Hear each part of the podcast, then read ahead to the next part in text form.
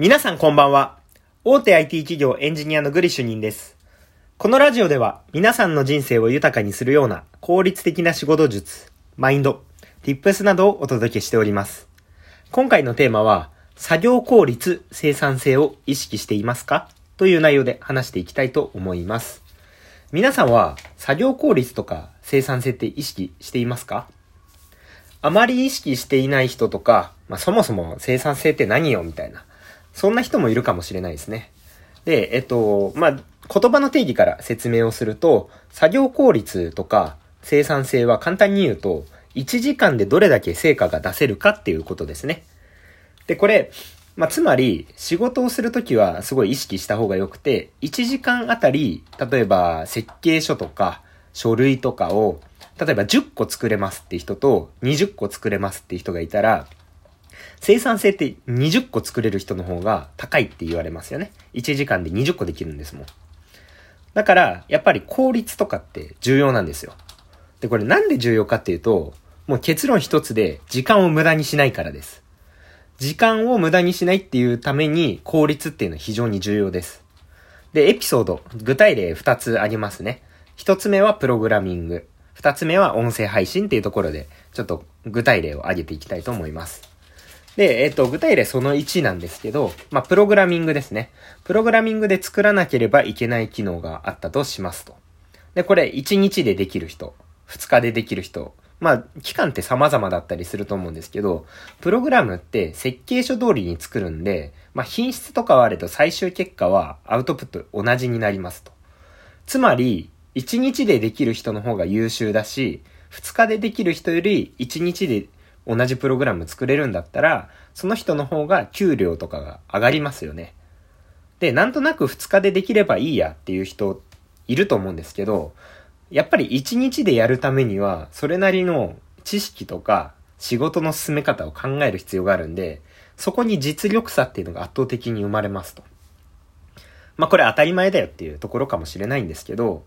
まあ結構こういう積み重ねで、あの、評価っていうのも変わるし、まあそのプログラムの、まあ、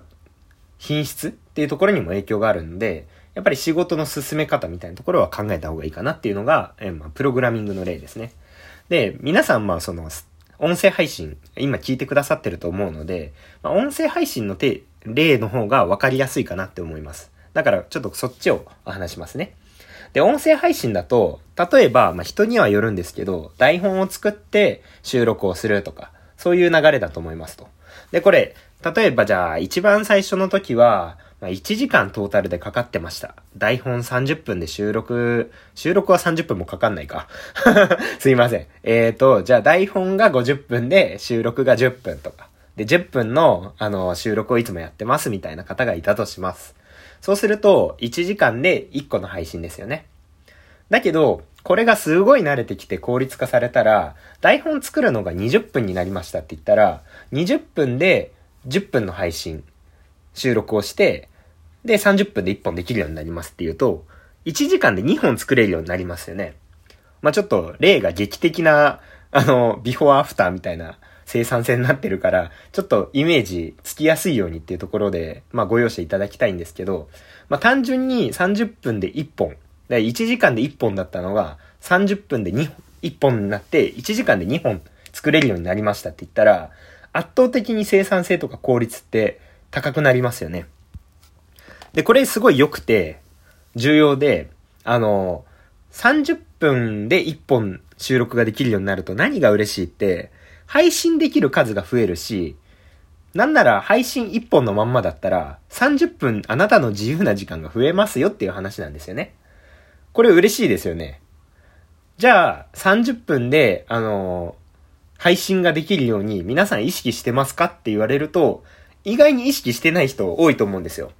生産性とか効率って、やっぱり